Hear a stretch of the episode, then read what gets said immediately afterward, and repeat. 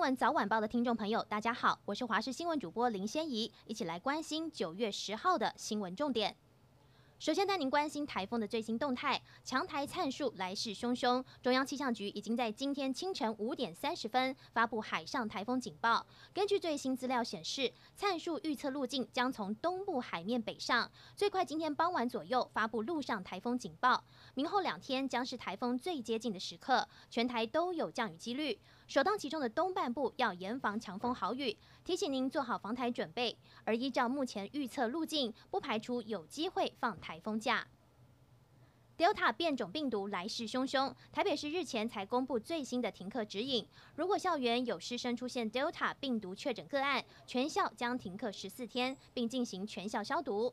昨天深夜就传出北市松山区某国中紧急通知全校今天停课，附近小学也对学生发出紧急通告，如有同住兄姐就读该国中，也请孩子今天先不要上学。目前北市已经扩大到三区四校停课。新北市幼儿园群聚再扩大，目前累计达到二十七例。中央疫情指挥中心指出，依发病日来看，可能的源头为暗号一六一二九的幼儿园教师和一六一六零的埃及爸，尤其是埃及爸一家三口为抗体阳性，可能是较早感染的个案。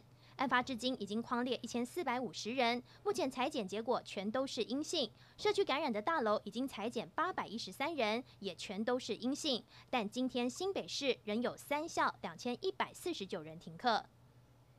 最新一轮的 AZ 疫苗从今天上午十点到十二号中午十二点开放预约。中央流行疫情指挥中心统计，第八轮符合预约资格者共计有一百一十三万五千四百五十一人，主要是已经打第一剂满十周以上，准备施打第二剂的民众，总数大约近八十万人。而年满十八到二十二岁者则有超过三十五万人可预约接种第一剂，符合资格的对象都可以在这一轮打到疫苗。国际焦点：香港泛民主派人士在一九八九年六四天安门运动后成立的支联会，昨天遭到香港律政司正式起诉，煽动颠覆国家政权罪。被控同一个罪名者还包括支联会主席李卓人、副主席何俊仁和周信同。周信同及四名常委另被起诉未提供香港警方国安处要求的资料。案件今天在西九龙法院开庭。这也是港版国安法生效后，港府首度引用煽动颠覆国家政权罪。警方昨晚表示，已经冻结支联会大约两百二十万港元、六千一百万台币的资产。